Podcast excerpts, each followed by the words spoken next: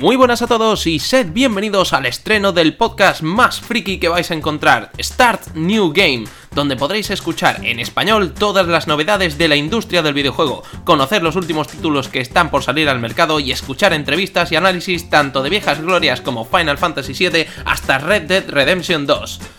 Bueno, ¿qué os parece si empezamos? Vamos a hacer primero una explicación rapidita y sencilla de manera introductoria para explicaros en qué va a consistir este podcast, ¿vale? Como hemos dicho, pues va a ser dedicado única y exclusivamente a videojuegos. Em, al ser el primer episodio, lo haremos, no lo haremos exactamente demasiado largo, ocuparemos más o menos una media horita para hablar de ciertos temas que creo que están bastante en alza ahora mismo y creo que son también lo que os interesa a vosotros, ¿de acuerdo? Entonces, ¿cuándo se va a emitir cada episodio de este podcast? Bueno, al principio no lo tengo claro, pero creo que en principio cada dos días podría ser, digamos, un, un ciclo bastante con, con, bastante soltura, ¿no? Un día para grabar, otro día para tomarlo de descanso y seguir preparando el capítulo del día siguiente, etcétera, etcétera. Así que en principio eso. Para concretar un poco, vamos a estar tanto disponibles en anchor.fm como en iVoox, así que podéis suscribiros en cualquiera de los dos para echarle un ojo, poder descargaros los capítulos y escucharlos cuando os dé absolutamente la gana. Espero que disfrutéis muchísimo y ya sabéis que podéis también seguir por eh, redes sociales, Twitter y Facebook, que también las pondremos disponibles muy pronto. Todavía estamos trabajando en ello, pero estarán disponibles en breve. Y sin más dilación, vamos a empezar a hablar un poquito. Vamos al lío. Bueno, Vamos a empezar hablando de el tema que creo que a todo el mundo le ha cogido desprevenido, eh, que la mayoría de la gente que esté puesta como mínimo en el tema no se lo esperaba, y es que Sony no asistirá al E3 de 2019, ¿vale? Ya lo ha confirmado. Esto eh, nos ha cogido mucho por sorpresa. Después de 24 años de no haber faltado ni una sola vez a la cita, Sony por primera vez ha dicho, no, nos quitamos del E3, pero del año que viene. O sea, eh, ¿Ya? No lo entiendo. Es, es bastante terrible. Entonces, ¿por qué puede ser esto? Bueno, podría ser perfectamente debido a que no tienen contenido que mostrar. Esto básicamente se traduce en que Sony puede estar diciéndonos entre líneas, mira, no tenemos juegos para traeros hasta que acabe el año, así que ¿para qué vamos a. ¿Para qué vamos a apuntarnos al E3? Si es que lo único que podríamos hacer sería reciclar contenido. Eh, volver a traer nuevos mm, los mismos o algún nuevo tráiler de algún videojuego en plan Death Stranding o alguna historia de estas. Eh, realmente esto es lo que parece que Sony nos está diciendo. Así que puede que deje más de. a más de un Sonyer de los que disfruta con los títulos de la compañía les deje un sabor bastante agridulce, ¿no? También podría ser que es que el hecho de asistir al E3 eh, les cueste bastante dinero, ¿vale? Tened en cuenta que viajar al E3 no es gratis. ¿Vale? No es gratis, eh, hay que pagar unos costes bastante elevados, incluso siendo una empresa que aunque tengas tu entrada por ser una distribuidora o desarrolladora, tú tienes que pagar. Entonces tienes que pagar estancias, tienes que pagar una serie de, cosas que no son precisamente baratas y más teniendo en cuenta que se trata del E3, que es, eh, podríamos decir, al, el evento más importante del mundo de los videojuegos. Perfectamente, o sea, así de claro. También podríamos pensar que no, que eh, en esta segunda opción, en el tema de que les cueste dinero, podrían jugar más o menos la baza que hace Nintendo eh, haciendo sus propios Nintendo, eh, o sea, como el Nintendo Direct, pero enfocado a Sony. Ya teníamos en su momento la PlayStation Experience, que también la han cancelado, por cierto, porque volvemos al mismo punto de antes, ¿no? No tienen contenido que mostrar. Es un poco bastante ridículo, ¿no? Entonces, quizás Sony eh, puede que esté jugando un poquito la carta de, pues nos quitamos del E3, vamos a probar con un nuevo formato que en esto sí que es verdad que Nintendo siempre ha sido pionera en mostrar unos formatos más, digamos, eh, innovadores, podríamos decir, en lo que se refiere, por ejemplo, al Nintendo Direct. Pues Sony podría tomar un poco este camino y hacer un Sony Direct en el que mostraran pues alguna alguna IP en la que estén trabajando o algún avance por ejemplo, perfectamente podrían mostrar un avance de jugabilidad en lo que se refiere, por ejemplo, a títulos como The Last of Us 2, ¿no? Es algo que estoy seguro que muchos usuarios están deseando poder ver, que tengan alguna novedad, algo que se puedan llevar a la boca para decir, mira, mmm, están avanzando, por lo menos que tenga esa sensación de que el juego avanza en su desarrollo, porque hasta ahora no han mostrado nada. Nos mostraron lo que vimos en el E3, eh, que la gente pasó olímpicamente del gameplay, porque lo que eclipsó eh, totalmente a The Last of Us 2 fue el beso de. El beso de la protagonista con su, entre comillas, novia, podríamos decir. Lo cual es un poco triste, ¿no? Porque tendrían que haber estado más expectantes por las nuevas características que tendría que haber mostrado The Last of Us 2 con respecto al primero y sin embargo se saltaron de las sillas más por, por un simple beso de una protagonista que la han convertido en homosexual. No sé qué decir, a mí la verdad me trae sin cuidado, pero creo que esto eh, no es una buena jugada por parte de Sony. Creo que deberían... No sé, sabría, no sabría exactamente decirte si eh, decir que van a ir al E3, aunque, coño, después de 24 años, no puedes ponerte a decir ahora que han sido una de las compañías insignia. Eh, no puedes coger y decir ahora, no, no vamos. Tío, eh, Sony, que todos sabemos que Sony ha sido una de las empresas que durante muchos años nos han vendido más humo que ninguna otra empresa. Pero joder, tío, mm, te debes a tus usuarios. Vale que hayas vendido más de 80 millones de consolas, pero ¿y qué, tío? Eso es una de las cosas por las que Sony quizás cojea y vaya a optar por quizás, no lo sabemos, no hay confirmación de ello, pero podríamos podría optar por ese formato de Sony Direct imitando a Nintendo. Podría ser una posibilidad. Otra de las cosas que, por ejemplo, se me ocurre que podría pasarse por la cabeza de mm, Sony, podría ser perfectamente que, aunque no lo quieran admitir públicamente, la competencia les lleve ventaja. Es decir, eh, Microsoft, tanto Microsoft como Sony, están arrasando muy fuerte este 2018.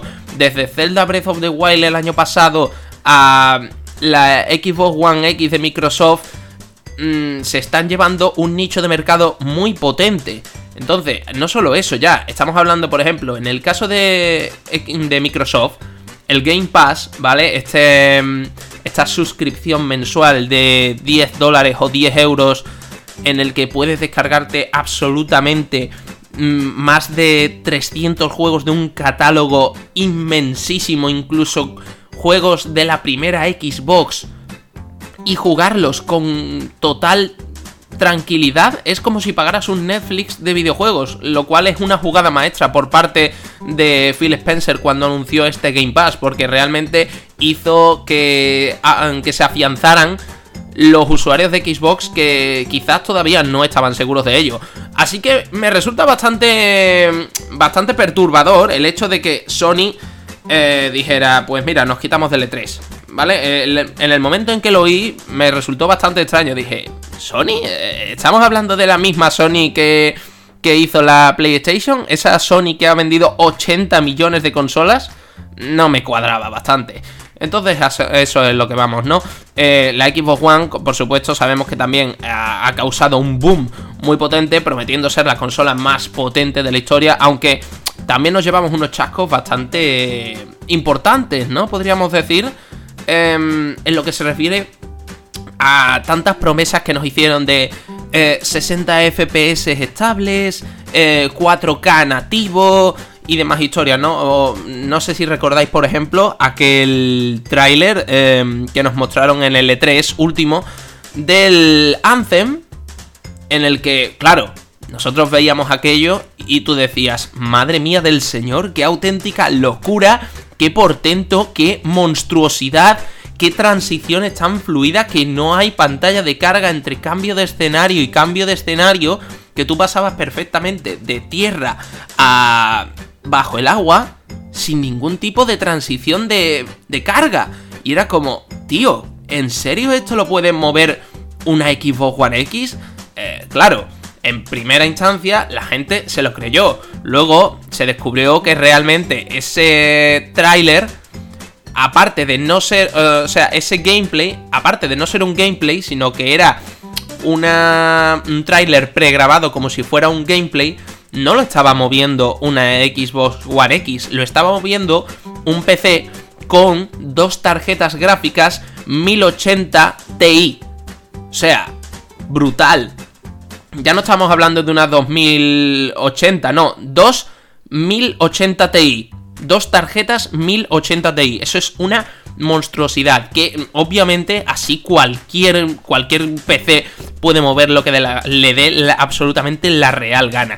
Eh, no sé, juegos como por ejemplo podrían ser el Horizon Zero Dawn exclusivo de PlayStation 4. Eh, podría perfectamente, si se hiciera un port a Xbox One, podrían moverlo sin problema, porque aunque tenga una carga gráfica bastante importante, eh, es un juego con los recursos digamos, suficientes como para ser movido por el hardware de Xbox One X.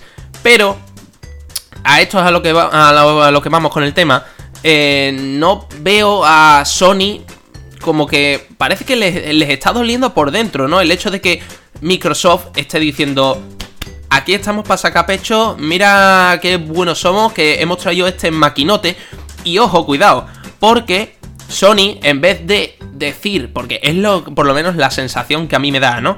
Eh, Sony en vez de decir, coño, vamos a procurar traer unas IP más pulidas para hacer que sacarle el máximo potencial a la PlayStation 4 que todavía eh, podemos sacarle más rendimiento con mejores juegos. Porque lo que es la, la PlayStation 4 ya ha alcanzado el techo. Ya ha tocado techo no vas a sacar más. Pero, al contrario que Microsoft, eh, en vez de sacar juegos para seguir rellenando ese techo, directamente eh, te has ido por la tangente y te pones ya con el desarrollo de PlayStation 5, que al final se va a ir a 2020. Pero, ¿estamos locos o qué pasa?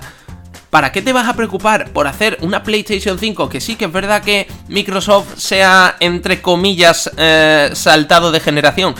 Aunque tampoco, porque si nos ponemos siendo técnico, la Xbox One X es lo que tendría que haber sido realmente la Xbox One S. O sea, no es realmente un salto generacional, es más bien una revisión de generación. Y la verdad, tanta tontería que hablamos siempre del salto de generación, que si los teraflops, que si la potencia de las consolas y no sé cuánto, pero ¿de qué sirve que tengas 10 millones de teraflops en una consola o que tengas el mejor procesador que pueda haber en el mercado si no tienes material con el que disfrutarlo? ¿para qué te vas a preocupar? Y esto es una de las cosas que a mí me molesta muchísimo. ¿Para qué te vas a preocupar por decir, no, sí, sí, sí, nosotros podemos daros un 4K nativo a 60 frames por segundo? ¿Realmente piensas que a día de hoy, en 2018, casi en diciembre que estamos ya, eh, estamos a 20. a 27. a 27 de noviembre, prácticamente empezando diciembre. ¿Te crees que ¿Está estandarizado el 4K? ¡No! El 4K no está estandarizado, ni siquiera está estandarizado los 60 FPS. No hay un catálogo completo a 60 FPS estables para jugar. Entonces, ¿por qué me intentas meter el 4K con calzador si apenas puede llegar a un 2% de la población esa calidad de juego? Y tampoco en todos los juegos. No todos los juegos van a tener esa calidad gráfica. Y para tenerla, no solo te va a hacer falta tener el juego, vas a tener que tener una televisión que pueda mover eso. ¿Y qué juegos vas a poder jugar así? ¿El, Forza nuevo de, de, Xbox? Sí, vale, lo podrás jugar perfectamente a 4K, pero ya está. Olvídate de jugar, por ejemplo, un Tomb Raider a 4K, porque no. O tampoco vas a poder jugar un, yo qué sé, em, el, Red Dead Redemption. Que pueden decir misa y decir, no, sí, sí, hacemos una revisión a 4K completamente gratuita para vosotros, pero... Ah, me, cuesta mucho creerlo, me cuesta mucho creerlo. Por eso pienso que Sony, por dentro, le está doliendo bastante el hecho de que Microsoft está dando unos pasos más importantes, aunque tampoco completamente acertado, pero sin duda por el camino correcto.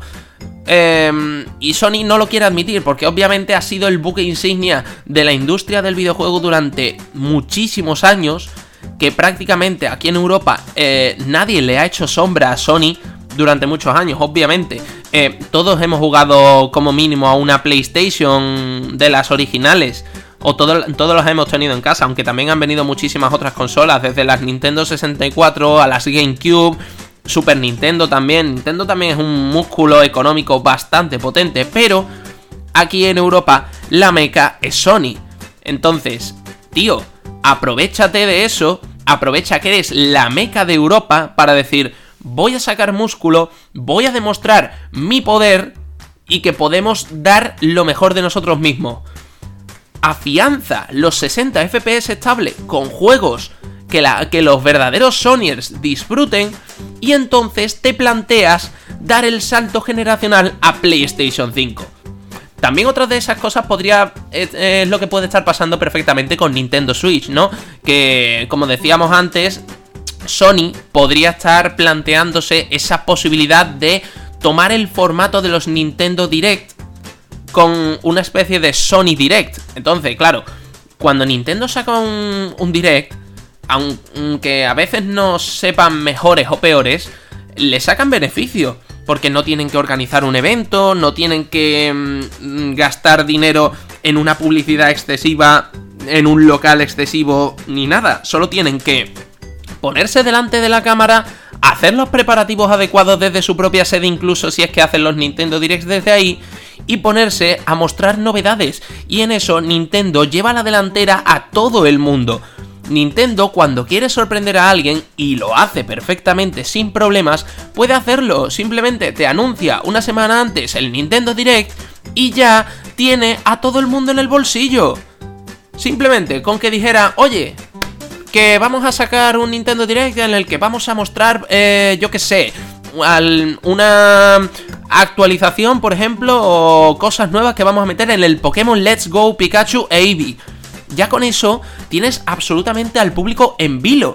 No te hace falta nada más. Y sin embargo, si Sony quisiera hacer algo de este estilo, tendría que organizar algo como la PlayStation Experience, que se supone que es el evento exclusivo de Sony para los que siempre han amado a Sony y han jugado con Sony a las PlayStation.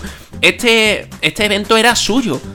Y lo han cancelado también. Han cancelado Sony absolutamente todos sus eventos. Y eso es algo que me molesta bastante porque da a entender que a Sony le dan exactamente igual sus usuarios y solo se preocupa por engrosar los números de consolas vendidas para seguir diciendo, mira qué pedazo de músculo económico tenemos, pero ¿realmente te sale rentable decir, mira nuestras 80 millones de consolas vendidas cuando realmente te das el batacazo en la parte más importante que son los videojuegos? ¿Cuántos años nos estuvieron dando la lata con el de Last Guardian? ¿Cuántos? ¿Más de 10 años? Posiblemente. ¿Qué pasó cuando salió el de Las Guardian? Se metió el batacazo padre. Apenas se lo compró gente. Ojo, cuidado, también hay que tener en cuenta una cosa. Al igual que he dicho que Europa es la meca de Sony, también es la meca del raterío. ¿Y a qué me vengo a referir con esto? A que aquí, por desgracia, mmm, tiende a generalizarse más el jugar a los clásicos FIFA y a los Call of Duty, que obviamente la mayoría de la gente es, un público casual que no juega de manera asidua, entonces que dicen, mis amigos tienen la PlayStation 4, ¿a qué? ¿Y juegan al Call of Duty? Pues me compro una PlayStation 4 y vámonos que nos vamos. No te preocupas por ver si hay un catálogo que a lo mejor te puede interesar con algún otro género que pueda tener una historia que a lo mejor te enganche y diga, oh, este juego tiene buena pinta. Tiene, tiene algo que me llama la atención. Voy a comprármelo. No. God of War, que era uno de los juegos más importantes en el catálogo de Sony, se ha metido el batacazo aquí en España de una manera brutal. No ha llegado a vender ni una cuarta parte de lo que ha vendido el FIFA 19. Es terrible. Pero es que lo mismo ha pasado con el Spider-Man. Spider-Man, tanto bombo y platillo que le metieron al Spider-Man, que lo tuvieron las ediciones coleccionistas em, en secreto hasta el último momento, y el Spider-Man se ha metido otro batacazo. Es verdad que ha vendido bien, pero ni de lejos ha vendido lo que, lo que vende un FIFA o un Call of Duty cada, cada, año, que sabemos que son perfectamente un reciclado del reciclado del reciclado de la copia de la otra copia. Entonces, eh, ¿qué es lo que está pasando aquí? ¿Realmente Sony está preocupándose por sacar buenos juegos? En absoluto. Simplemente se está preocupando por... Vamos a intentar, como he dicho antes, engrosar las cifras. Y eso le va a pasar mucha factura a Sony y por eso seguramente habrán tomado la decisión de nos borramos del E3, nos borramos de la PlayStation Experience, no tenemos nada que mostrar, es lo que están diciendo entre líneas, lo cual me apena bastante porque yo creía que podrían sacarle un poco más de jugo. Entonces, claro, esto, quieras o no, pues en parte también puede derivar a decir, ya que no tenemos nada que mostrar, pues vámonos al desarrollo de la PlayStation 5 que puedes estar apostando todo en esta PlayStation 5, pero volvemos a lo mismo, de nada te va a servir eh, enfocarte en todo el desarrollo de PlayStation 5 si luego no me das material para disfrutarlo. En general es bastante triste que se centre más en sacar mm, en sacar de la potencia de la consola de la PlayStation. Mira qué potente es nuestra consola cuando no te va a servir, no va a servir de nada que tengas la consola más potente del mundo si no tienes contenido para jugarlo, para disfrutarlo. Se van a meter el batacazo con ese, en ese sentido si van por esa línea. Yo espero que no. No le deseo ningún mal a Sony realmente, pero creo que tienen que hacer un poquito de autocrítica y decir, oye, vamos a darle a los usuarios lo que nos están pidiendo y vamos a asegurar que tengan una experiencia buena. Por lo menos eso es lo que me gustaría pensar que Sony va a hacer. Y bueno, vamos a pasar a la siguiente noticia. El online, el modo online de Red Dead Redemption 2. Esto es bastante importante ya que obviamente ha sido el juego que ha metido el boom este año y muchos jugadores lo estaban esperando, ¿no? Entonces va a llegar la beta, ¿de acuerdo? Además, sabemos que sigue siendo el videojuego del momento y tanto para los que se lo han acabado como para los que todavía lo están empezando, va a venir bastante cargado de novedades y de hecho mm, va a estar disponible en breve para ya algunos jugadores. La beta va a ser absolutamente gratis para todos los que tengan Red Redemption 2, pero cuidado, ojo cuidado, se necesitará una cuenta de PlayStation Plus o de Xbox Live Gold para acceder, ya seas de Xbox o de PlayStation. Ojito al dato. Entonces, ¿Cuándo vas a poder disfrutar de esta beta del online? Desde el 29 de noviembre. Va a, ser, va a poder ser probada por aquellos que jugaron el Red Dead Redemption 2 en sus tres primeros días del mercado, ¿vale?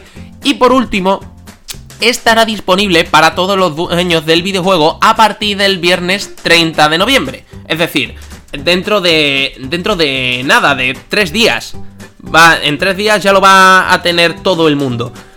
Mm, pasado mañana podrán jugarlo los que lo obtuvieron primero y al día siguiente ya lo podrá tener todo el mundo. Cosas importantes de este multijugador, ¿no? Eh, bueno, lo primero es que solo estará disponible para los dueños de la Ultimate Edition de Red Dead Redemption 2, ¿vale? Y aquí viene lo interesante, porque según Rockstar, eh, Red Dead Online usará el gameplay de Red Dead Redemption 2 como base para luego hacer una especie como de transformación en un nuevo y en un nuevo mundo vivo online que va a poder ser compartido por múltiples jugadores. Algo parecido a lo que hicieron con GTA 5 o 6, ya no me acuerdo en qué GTA estamos, pero algo de ese estilo, ¿no? Que puedas decir, oye, vámonos a GTA a echarnos unos tiritos o a hacer el cabra con el coche haciéndonos unas pistas ahí tope de guapas, ¿no? Claro, pues eso puede estar interesante. Otro punto, que este ya es el último, hablando del online, que puede estar muy curioso, es que adelantan que va a ser posible personalizar a los personajes. Quieras o no, el punto estético pues es bastante importante a día de hoy. ¿Por qué? Porque muchos jugadores dicen, pues mira, me he aburrido de la ropa clásica del personaje, quiero modificarlo un poco, ¿vale? Quiero ponerle, yo que sé, otro tipo de sombrero, quiero cambiarle el abrigo, quiero, quiero ponerle una mochila a la espalda y quiero ponerle bigote. ¿no? Pues eh, yo qué sé, todavía no lo han, no han especificado exactamente en qué va a consistir esta personalización, pero vamos, seguramente estaremos hablando de una personalización básica, o las ropas básicas, igual que se puede hacer ya de base en el Red Dead Redemption 2, ¿no? Em, es algo que puede ser bastante curioso. Lo que tengo más interés, sobre todo, es en ver cómo van a enfocar lo que es el multijugador. Es decir, simplemente te van a soltar con la temática del juego original, pero con varios jugadores para que para hacer qué?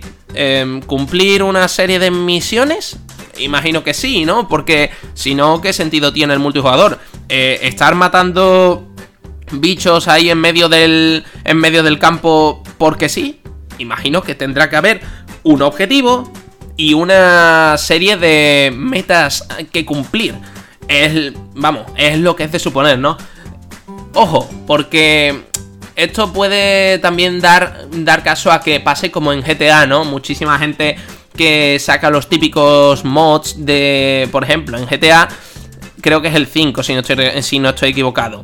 Eh, no, mentira, estamos hablando de GTA 6, perdón, me acabo de acordar, estamos en GTA 6. Eh, hay gente que ha sacado absolutas locuras de mods, de pistas de carreras que sobrevuelan el cielo, pareciendo eso, bueno, un esperpento, ¿no? Entonces, me, hace me da bastante curiosidad saber si van a hacer algo de este estilo. ¿no? Algo así rollo en plan que puedas modificar, digamos, un poco el escenario para organizar una especie, por ejemplo, de carrera de caballos. O organizar un grupo... Una idea que me parecería interesante, por ejemplo, sería que pudieras organizarte en grupos, en, dos grupos, para, digamos, una especie como de tiroteo, ¿no? Podría ser, creo yo, bastante guay podría estar interesante y podría dar bastante de sí porque tienes que comunicarte con tu equipo, tienes que buscar las coberturas para intentar que no te maten, tienes que empezar a cubrir terreno de una manera estratégica, tienes que pensar un poco. Esa es la historia, es lo que yo creo que podría dar bastante de sí, por lo que te digo, aparte de las misiones típicas, creo que Red Dead Redemption 2 sin duda está marcando un antes y un después, porque ah, aunque sea una precuela, está mostrando una evolución bastante importante en el concepto de mundo abierto, dando muchísimas opciones a elegir y sin duda eso se ve en los números, ¿no? Porque Red Dead Redemption 2 está vendiendo lo que no está en los escritos. O sea, terrible. A mí por eso me encanta. Yo en cuanto pueda me lo intentaré pillar para... Espero que para PC, no sé, no sé si salía para PC, eh, decídmelo en comentarios si salía, porque ahora mismo no me acuerdo. Yo creo, creo que sí, pero un poco más adelante. No sé, creo que puede estar bastante curioso. Y bueno, gente, em, de momento vamos a ir dejándolo por aquí, este podcast que ya estamos cerquita de la media hora, estamos a punto de cumplir los 28 minutos, así que vamos a aprovechar estos dos minutitos restantes para ir comentando algunas cositas rápidas en referencia al podcast en general para que estéis pendientes para próximos capítulos. ¿Dónde podéis escucharnos? En anchor.fm barra start new game. ¿De acuerdo? También nos podréis escuchar en iVoox con exactamente el mismo nombre, pondré los enlaces para que lo podáis hacer, también tendréis el Twitter disponible para que podáis seguir la cuenta oficial que crearé y también la página oficial de Facebook, que sé que muchos utilizáis Facebook, aunque no todos. Si veo que hay mucha acogida, pues incluso podré, podría abrir, por ejemplo, un canal de Telegram oficial para avisar de novedades, aunque en principio os deberían saltar todos los capítulos eh, de manera automática si estáis suscritos. Espero que hayáis disfrutado bastante porque yo desde luego me lo he pasado pipa grabando este primer capítulo Em, tampoco hay que complicarlo demasiado, ¿no? Es simplemente un, digamos, una manera introductoria de empezar el podcast que me apetecía ya muchísimo, lo estaba preparando desde hace tiempo y creo que era importante empezar a sacarlo ya, cuanto antes, para que la gente pueda empezar a escucharlo y a dar sus opiniones en lo que se refiere a, a estos temas que están tan candentes, ¿no? Así que yo os, os instaría a que si os está gustando, pues dejéis todos los comentarios que queráis del podcast, os suscribáis para que estéis pendientes de los próximos capítulos que van a salir, que en principio, como dije, eh, los haremos cada dos días, sacaremos en principio un nuevo capítulo. Em, nada más que decir, gente, yo creo que lo he dicho todo, creo que no me he dejado ninguna historia. Compartidlo con vuestros amigos, por supuesto, eh, que eso ayudaría muchísimo al podcast para que sea más conocido, ¿no? Porque poco a poco pues intentaremos ir mejorando. Además, tengo que avisaros que dentro de poquito vamos a mejorar muchísimo la calidad de audio. Y bueno, gente, esto es todo. Muchísimas gracias por haber estado escuchando este capítulo y nos vemos en el próximo. Hasta pronto.